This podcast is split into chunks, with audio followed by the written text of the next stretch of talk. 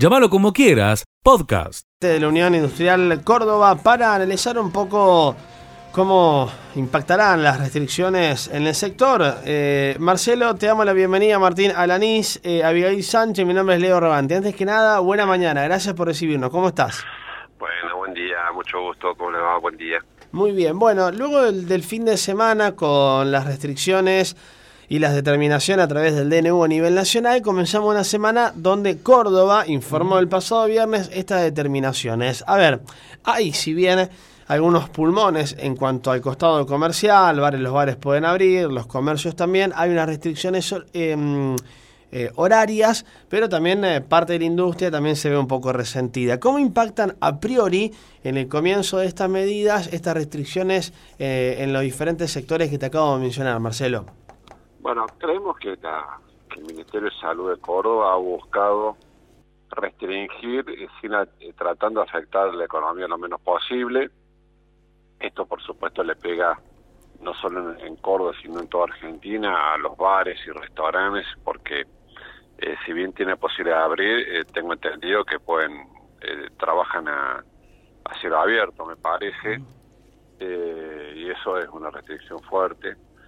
Eh, pero en el resto, lo que es comercio e industria, eh, se ha buscado no, no cortarlo. Nosotros vemos que las restricciones tienen que estar di- dirigidas a evitar que dos personas sin barbijos se junten a menos de dos metros, ¿no? Entonces, eh, aplicando los protocolos que deberíamos aplicar todas las empresas, esto no ocurriría, no ocurre, entonces, bueno, eh, basándose en ese criterio, son las restricciones aplicadas.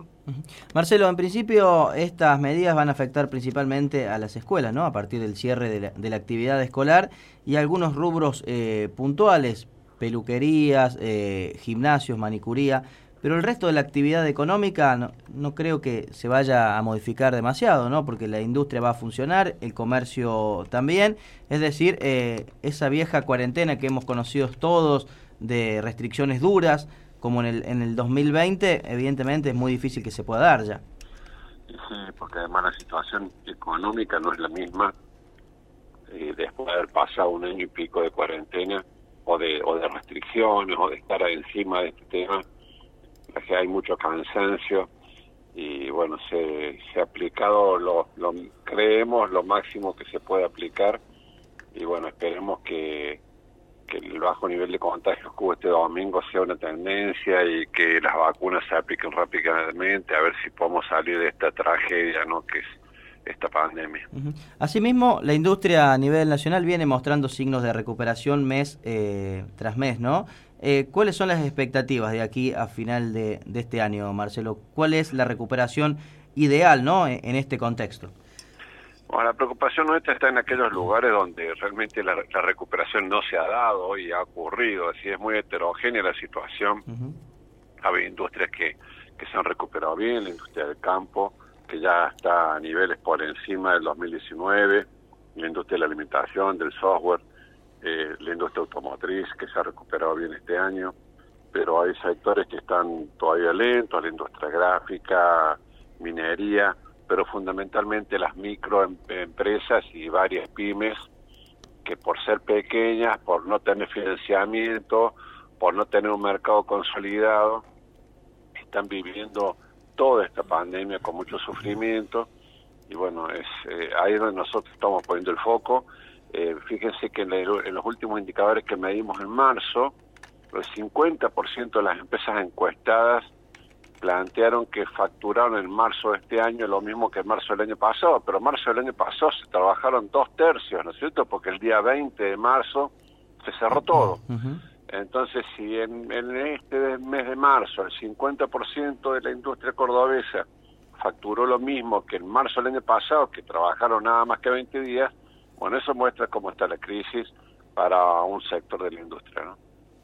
Y mm, evidentemente la apuesta es eh, lo que eh, nosotros ref- reflejamos día tras día, ¿no? Que comiencen a descender los casos, que avance la vacunación, volver a una vida más o menos normal, que impacte no solo en, actividades que hoy están impedidas, sino en el resto de, la economía, ¿no? Y cuando uno piensa cuándo llegará este momento, cuándo llegará la famosa inmunidad de rebaño que permita tener otras actividades, uno lo piensa ya hacia finales de este año tal vez en, 2022. Imagino que los industriales a la hora de, pensar eh, eh, las inversiones, pensar justamente en, cómo avanzar en, su empresa, este factor es, fundamental, ¿no? Eh, saber cuándo va a poder tener una vida más o menos normal para poder tener la expectativa de, continuar con, las inversiones y, también si aparece, por supuesto, el financiamiento, que en la Argentina ya está restringido hace bastante tiempo, ¿no? Claro, cuando empiece a aflojar la pandemia, lo que va a quedar es la economía. Cuando hablamos hoy pandemia o economía, bueno, eh, porque la preocupación está en ambos sectores, pero cuando esto termine, la pandemia termine, va a quedar una economía muy debilitada, una pobreza muy alta, una inflación que no da respiro. Y bueno, son todos temas que, que no, no se han podido resolver.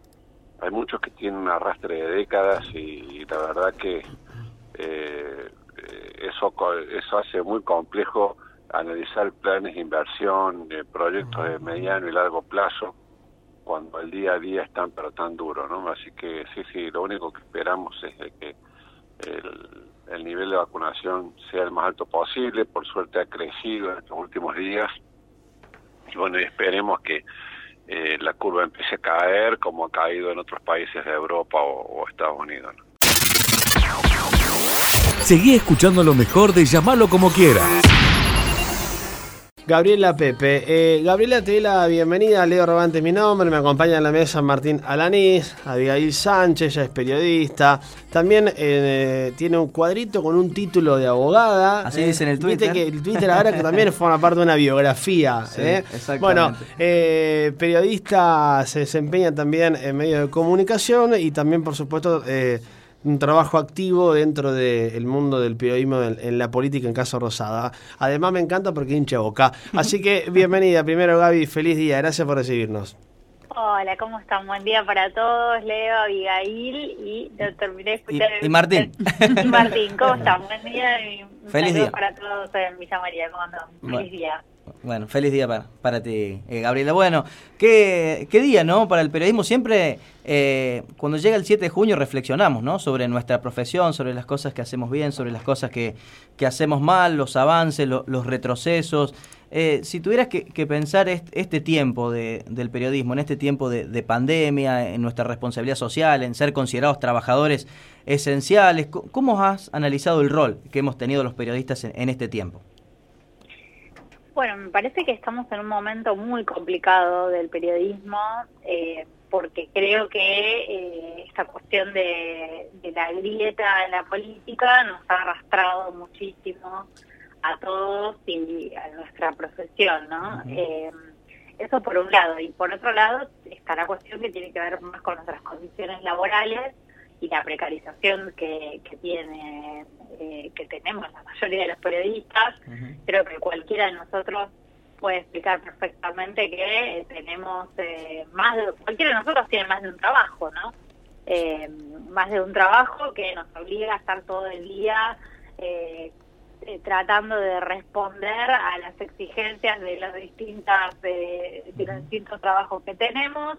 Uno no sé yo por ejemplo en mi caso bueno yo hago radio, trabajo en una página web, eh, trabajo en otra radio, o sea, trabajo en dos radios, siempre eh, agrego otras cosas, algo de tele, eh, no sé, otras colaboraciones por otro lado, y eso no pasa a la mayoría de los periodistas, y eso claramente termina atentando contra la calidad también de, nuestro trabajo. Entonces parece que hay dos cuestiones que van como en paralelo, uno que es esto de la precarización de las condiciones laborales, y otro que digo que hace que cuando uno no le alcanza la plata con uno un trabajo solo, bueno, este, nos andamos repartiendo entre varios y por otro lado eh, está más lo que tiene que ver con eh, con la política y, con cómo hemos quedado nosotros y nuestra profesión eh, totalmente absorbidos por, eh, por, por esa situación, ¿no? Gabriela, buen día y feliz día. Eh, hablando un poco sobre las limitaciones, esto que vos estás comentando ahora de, la profesión, ¿Qué opinas sobre el famoso techo de cristal? Esta cuestión de los estudios de género que denomina la limitación de ascenso laboral de las mujeres dentro de nuestra profesión. ¿Algún día se va a acabar algún momento donde ya no exista este, esta limitación dentro de, de nuestra profesión para las periodistas que somos mujeres? Bueno, feliz día, eh, Abigail. Eh, a ver, me parece que, hemos dado en los últimos tiempos pasos muy importantes visibilizando esta cuestión y es cierto que de a poco vamos viendo cómo eh, más mujeres vamos ocupando más lugares, eh, pero todavía falta bastante, ¿no? Eso está claro, todavía falta bastante. nosotros prendemos la tele, miramos un cualquier programa y vemos perfectamente que no, está distribuido de manera equitativa, ¿no? La ocupación de lugares. Eh, en general, eh, por ejemplo, pasa en la política pasa muchísimo, ¿no? La política es un ámbito muy, muy machista. Eh, y recién ahora yo creo que se pueden ver más allá de que lógicamente tenemos colegas que tienen una gran trayectoria que hace muchos años que hicieron se hicieron su lugar, pero la verdad es que el lugar se lo tenés que hacer los pasos, ¿no? Entonces, digo, me parece que que, que vemos, eh, hay lugares, no sé, eh, programas de periodismo político eh, integrados únicamente por hombres. ¿Y eso por Porque no hay mujeres que hagan su trabajo bien o porque cuando le pensaron cómo armar el programa simplemente se les ocurrieron nombres de hombres. Exacto. Eh, bueno, todavía nos queda un largo camino por recorrer, creo yo, que hemos avanzado bastante en, el último tiempo, en particular eh, a partir de, del movimiento de Ni Una Menos en, Argentina eh, y las luchas feministas, bueno, lo que fue obviamente todo el debate por la legalización del aborto, creo que avanzamos mucho, pero todavía nos queda, ¿no? Gaby, te consulto. ¿Pensás que hay un, un, nuevo periodismo en, en, estos últimos años, con, con, no sé si llamarlo una camada de periodistas a nivel nacional, los que uno, los, los que desde el interior nosotros podemos ver en, muchos canales de, televisión o, también eh, quienes escriben en, en páginas web y demás? Y en base a esa pregunta y tu respuesta, también preguntarte hacia dónde pensás que va el, el, periodismo hoy por hoy. Mm. Me parece bueno que hay una renovación generacional que es natural, ¿no? Porque eh, lógicamente y pasa siempre en todas las profesiones, bueno, eh, y, y, va apareciendo una nueva una nueva camada que va ocupando cada vez más lugares en los medios de comunicación. Es muy interesante ver esa renovación Renovación no necesariamente quiere decir algo bueno, ¿no? Hay una cosa que es, digo, es un, es un proceso natural que tiene que ver con la edad, pero sí em, me parece que lo que lo que estamos viendo cada vez más es eh, que vamos a un periodismo más de, de autor, es decir, que yo por lo menos no sé cómo consumen eh, medios o cómo consumen noticias ustedes, ¿no? pero yo eh, tengo ahora, no, uno no, confía ciegamente en un medio de comunicación, uno dice, ay, no, bueno, lo que sale publicado en este medio está bien porque lo publicó este medio, es serio porque lo publicó este medio. No, es cada vez más, eh, uno lee a periodistas y sí a determinados periodistas en los que va eh, teniendo confianza, uno termina confiando en la firma del periodista y no en el medio. Yo creo que eso a partir del fenómeno de las redes sociales se fue profundizando mucho más, porque nosotros utilizamos las redes sociales para difundir mucho nuestro trabajo y también eh, ahora también es cierto que hay mucho más movimiento eh, de laboral no de los periodistas. Antes eh, los periodistas se quedaban en los medios 20 30 años no era 20 30 años escribiendo en el mismo medio. Eso hoy ya no existe. Ahora nos movemos mucho más los periodistas, ¿no? Estamos dos, tres años en un medio, pero mientras tanto escribimos para otro y mientras tanto hacemos eh, notas para, otro lado y eh, hacemos una columna en, un programa, después nos vamos a otro. Entonces cada vez más uno aprende a seguir al periodista y no tanto al medio, ¿no? Este, va siguiendo porque te parece confiable eh, la información que da determinado periodista. Eso me parece que es lo más interesante de estos tiempos, ¿no? Esto de la construcción de que cada uno también es un poco su propia marca. De hecho, eh, Gabriela, eh, en el caso mío hago política ya hace muchos años y tengo la, referencia tuya, la de Mario Wanfay, la de Román Lechman, pero es buscar periodistas específicos, ¿no? Que sabes que, que manejan buena información, que son comprometidos, eh, que, que, tienen buena capacidad de, reflexión, y es muy difícil leer el medio en general, todo el medio. Si, si uno va a un periodista específico y, y así me parece que hemos eh, aprendido en, este último tiempo a, a, salir de, de, la grieta, ¿no? Esa que mencionabas al principio, no es decir, leo solamente un medio, leo solamente otro, sino buscar esos referentes, esas,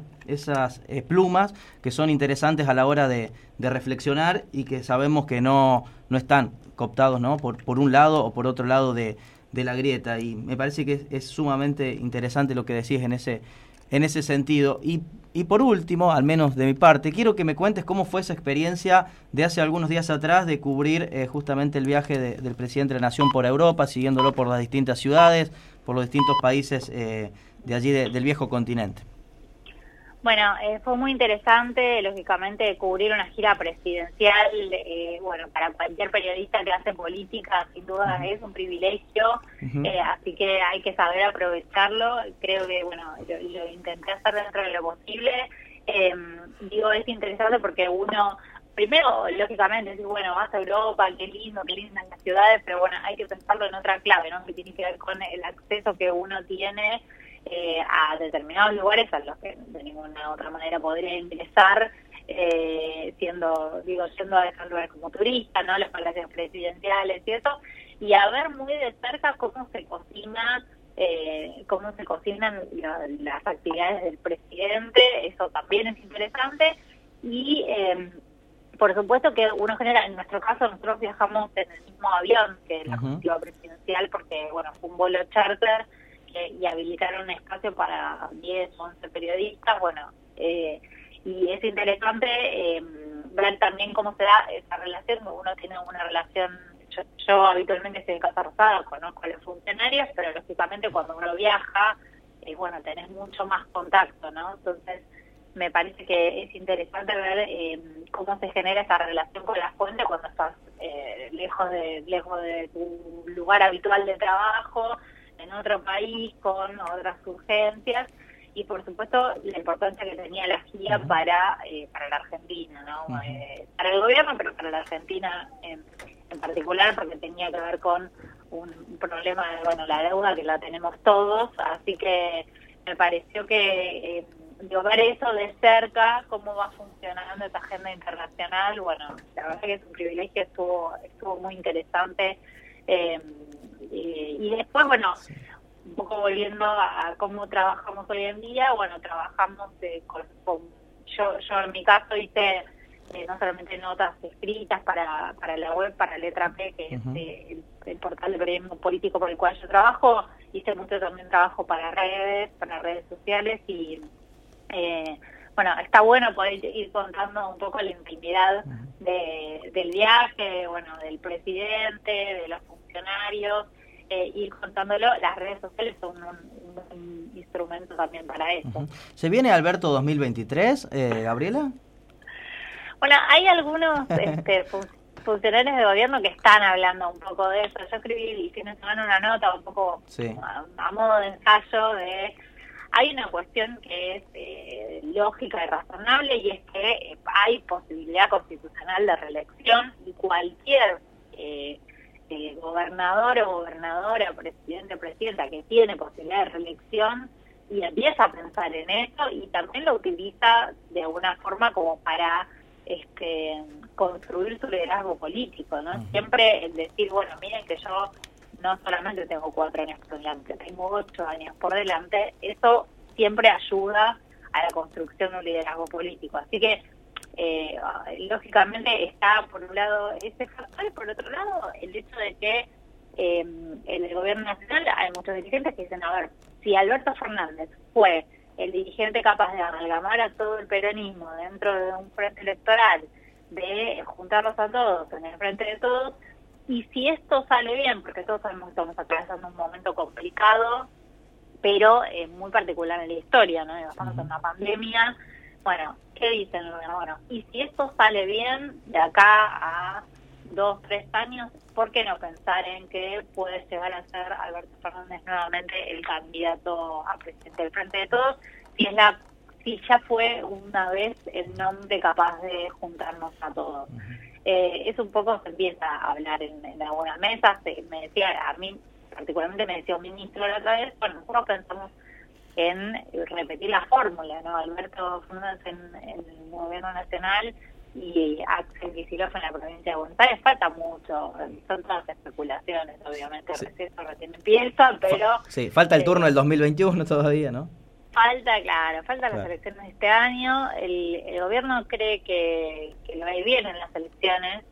Eh, y la verdad que yo, los encuestadores con los que he hablado, eh, consultores políticos, la mayoría eh, acuerda con esa idea, ¿no? Que, que, que, en líneas generales va a ser una buena elección para el gobierno en un contexto muy particular, en un año muy difícil para todos los argentinos y argentinas. Eh, eh, fueron, tiempos muy duros, que son tiempos muy duros. Yo sé que Córdoba particularmente está pasando muy mal en este momento con, con la pandemia. Nosotros uh -huh. acá en el AMBA tuvimos una situación muy difícil y que ahora está como empezando de a poco a aflojar y a medida que uno ve que avanza la vacunación eh, va a ir, eh, yo tengo mucha confianza que, que entre fines de julio, principios de agosto ya estemos viviendo una situación un poco más tranquila, seguramente les va a tocar en Córdoba de la misma manera, eh, pero bueno, es un año muy complejo, aún así, y, y, y con problemas obviamente la economía, aún así eh, eh, el problema es que tampoco la oposición tiene una, una oferta electoral demasiado atractiva para, para hacerle a la ciudadanía y porque también la realidad es que está muy fresca la elección 2019, ¿no? Uh -huh. Todavía este, la ciudadanía le dio un voto de confianza al Frente de Todos en 2019 eh, y a los tres meses, bueno, de la asunción de Alberto Fernández llegó la pandemia. Entonces, eh, uno tiende a pensar que, bueno, que también la sociedad comprende eso, eh, esa situación, ¿no? Que estamos en una situación totalmente excepcional. Así que eh, la, la, expectativa del gobierno es, eh, es, es, que la elección eh, sea le, le dé un resultado favorable. Sigue escuchando lo mejor de llamarlo como quieras. Tenemos en línea a Marcelo Rojo, director médico de la Clínica del Sur. Bueno, Marcelo, bienvenido. Buena mañana. Martín Alanís, Leo Rogante, Miguel Sancho, ¿cómo estás? Gracias por recibirnos. Bueno, buenos días, Leo y Abigail. Muy bien. Eh, a ver, para, para comenzar, la, la situación hoy por hoy es esta en, en, en la ciudad. Eh, las terapias al 100%, las salas comunes se encuentran en el mismo porcentaje y eh, de, de persistir el número de casos diarios en en la ciudad de Río Cuarto, eh, ¿uno puede imaginar un, un colapso sanitario? Eh, mira, Leo, te aclaro que esto es, es, Río Cuarto y toda la zona sur, ¿no? Uh -huh. eh, regionalmente hablando. Regionalmente hablando, exactamente. Eh, porque estamos hablando de casi entre 500 y 600 mil habitantes, que el segundo y tercer nivel está centrado acá. Eh, en este momento yo te voy a hablar por la por la clínica y seguramente se hace extensivo a todos porque estamos continuamente en contacto. Eh, la situación desde hace tres semanas es una situación crítica. Eh, el número de camas destinadas a pacientes COVID eh, no alcanzan para cubrir la demanda y fundamentalmente el número de camas de unidades críticas.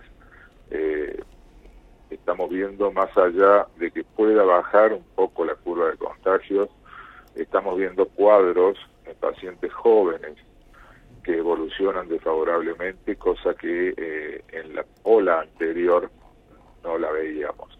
En la ola anterior protegimos mucho a los adultos mayores con comorbilidades, no había terapéuticas, no había conocimiento de la enfermedad, y en este momento esta segunda ola nos nos encuentra eh, en una situación muy muy complicada muy complicada, o sea, ya no, parcialmente los adultos están vacunados, prácticamente todos, eh, pero la población joven, eh, estoy hablando de menores de 60 y la mayoría en un rango de 30 a 40, eh, están ingresando con cuadros severos de la localidad de Río Cuarto Ciudad y de toda la zona eh, aledaña. Y obviamente son pacientes que eh, tienen un organismo distinto, no tienen comorbilidades, muchos de ellos hasta son atletas y sin embargo tienen una evolución rápida y que ocupan una cama de terapia intensiva con respirador en un promedio de 20, 21 días, eh, cosa que la ola anterior generalmente el tiempo de estancia era 14, 18 días, hemos alargado mucho y eso hace que la rotación de camas eh, de UTI sea, sea baja. Entonces, eh, es una situación muy alarmante que venimos advirtiéndolo desde hace mucho tiempo. Eh, más allá de la preparación del sistema, el sistema es insuficiente. no hay clínicas en el interior prácticamente porque han ido cerrando en el transcurso de los años y no se previó en muchos aspectos eh, la magnitud de esto. Eh, así que te diría que es una situación angustiante, una situación triste y que no sé si estos 15 días eh, van a servir, ojalá que sí, por lo menos para poder brindar atención a todos, contención a todos, pero el número de terapia, de camas de terapia no va a cambiar. El número de médicos que son especialistas en cuidados críticos, emergentólogos, no va a cambiar. Podemos aumentar el número de respiradores, podemos poner monitores, pero el recurso humano, que es lo indispensable, eh, está al límite, está muy cansado, eh, estresado, como te dije, y con situaciones muy particulares con pacientes jóvenes, ¿no? Marcelo, eh, bueno, ahí es, algo muy interesante, ¿no? Y va la pregunta. Quizás tendría que ser aún más de, de, 15 días, digo, teniendo en cuenta em, la, cantidad de días que una persona ocupa una cama, eh, por ejemplo, en terapia intensiva, porque eh, pensándolo de, de, esa manera, a lo mejor prorrogando un poco más el, tiempo, podríamos encontrar un, un, alivio de las camas de terapias. Em, sería... sería. Mira, Leo, yo te voy a decir una, una, una opinión. Hay, nosotros pudimos aprender de muchos países y no aprendimos de ninguno. Eh, las, las estrategias han sido distintas eh, en otros países eh, cuando no había vacunas. Eh, ahora la, la situación es, el virus no se va a ir, o sea, uno puede estar 15 días de tenerse en el tiempo, pero sale a la calle y el virus está. el tema es el ritmo de vacunación y obviamente la llegada de vacunas desde el exterior a la nación y de la nación a las provincias y que haya una vacunación ordenada y una vacunación intensa, eh, o sea, intensiva en, en, el número, en la cantidad de vacunados. Y por otro lado tenemos la realidad social, socioeconómica, tuvimos un año confinados a chicos, a jóvenes, a adultos productivos y que se han enfermado dentro de la casa y adultos grandes, mayores, que se han enfermedado de, enferma, enfermado perdón, de enfermedades que ya venían padeciendo, se han reagudizado y ahora estamos pagando consecuencias también de un confinamiento anterior prolongadísimo. Eh, entonces es muy... Eh, yo lo, que lo que voy es, eh, es muy difícil que a, nosotros, al pueblo argentino, nos puedan exigir y que cumplamos, somos transgresores permanentes de normas. Ahora, eh, podemos cuidarnos, podemos cuidarnos. Hay estrategias como para no parar toda la economía, no poner a todos en riesgo, etcétera, etcétera. Pero hacemos cosas que uno no, no entiende. Yo lo, lo, lo que digo, Leo, es, es lo siguiente. nosotros trabajamos, yo tengo 56 años, tengo factores de riesgo. Yo trabajé durante toda la primera ola, la segunda ola, etcétera, etcétera. Eh, dentro de la clínica, donde había 70 pacientes internados, actualmente hay 60. Entonces, eh, y eh, tenemos reuniones permanentes en lugares donde hasta medimos el volumen de aire, la ideación, cómo podemos ventilar antes de juntarnos, eh, cómo nos cuidamos. Nosotros estamos todo el tiempo con doble barbijo puesto o con un barbijo, pero que un barbijo N95, un barbijo que cuide, que proteja. Entonces, eh, mantenemos la distancia, no tomamos, si uno toma un café dentro de la sala, los otros no toman y esperan su turno. Entonces, eh, nosotros no nos contagiamos, no nos contagiamos la primera ola, no nos contagiamos por ahora, y espero que no sea así porque si no va a ser una catástrofe. Eh, entonces, eh, no hay una necesidad imperiosa, uno puede buscar alternativas, cosa de que la gente no esté en la casa sufriendo aparte de esto, porque tenernos recluidos, sinceramente, a los chicos en las escuelas, prohibido ir a las plazas, prohibido esto, prohibido aquello, y uno ve por otro lado que hay de todo. Uno entra a un supermercado, no hay aireación, hay 300 personas adentro. Eh, hay 60 cajeros uno al lado del otro, un carrito al lado del otro, va y hay bares abiertos y todo. Entonces, yo no le encuentro no sé si, obviamente que va a bajar tal vez un poco la curva. Ahora, liberar, liberar, porque en algún momento vas a tener que liberar, no vas a hacer lo mismo que el año pasado. Entonces, acá lo que cambia, lo que va a cambiar la historia es la vacuna. Si no se vacuna o se vacuna este ritmo vacunatorio, 15 días no sirven, menos sirve. Podemos desocupar camas por altas, ojalá que sea por altas médicas, pero eh, la, el contagio y el virus va a seguir. Estamos eh, eh, en, invierno, estamos en una situación y estamos con comorbilidades y con otras urgencias que estamos atendiendo y que tenemos que atender, que se prorrogaron el año pasado y que voy a decir no podemos seguir dos años sin atender a un paciente que viene haciendo colicitis aguda todo el tiempo y lo enfriamos y lo mandamos a la casa hasta que nos caiga una pancreatitis y se muere. Entonces todos tenemos derecho a la salud y no puede ser que solamente acá se esté hablando del COVID. Entiendo la magnitud de esto, pero eh, hay que tomar conciencia, hay que enseñar, ustedes fundamentalmente que tienen la posibilidad, si yo tuviera medio estaría hablando todo el día, eh, pero la responsabilidad social es importante. Ahora, no le echemos la culpa a la gente. No le echemos la culpa a la gente. Porque acá durante meses y meses no hubo campañas fuertes de concientización, de educación, etcétera, etcétera. No se hizo los controles adecuados, pagaron lo que cumplieron por los que no cumplieron, las fiestas clandestinas. Tenemos eh, un montón de cosas que han pasado, responsabilidad de los padres y los hijos, los padres organizaban la fiesta de los chicos, entonces creyendo que los chicos no se iban a contagiar, se, están muriendo chicos de 19 años. claro. ¿Me, entiende? Entonces, ya no hablamos de chicos quédense en casa porque tienen que, que, cuidar a los viejos, si salen se contagian y van a contagiar a los mayores. No, ahora estamos hablando de que se contagian ellos y se mueren ellos y contagian a su vez ellos. Entonces, eh, y esto va a ir bajando la edad progresivamente.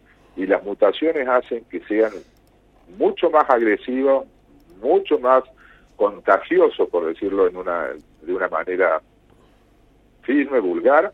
El virus se contagia a un ritmo que uno no... Y nosotros testeamos y no testeamos todo lo que deberíamos testear. Si, si testeáramos, nosotros, eh, no sé, salimos a la calle y testeamos, yo le aseguro que cinco de cada cinco, de cada diez son positivos. Acá en la guardia testeamos pacientes que vienen y dicen, no, siento dolor de cuerpo, eh, un poquito, no he tenido fiebre, positivo. Ese paciente está con una carga viral y está contagiando.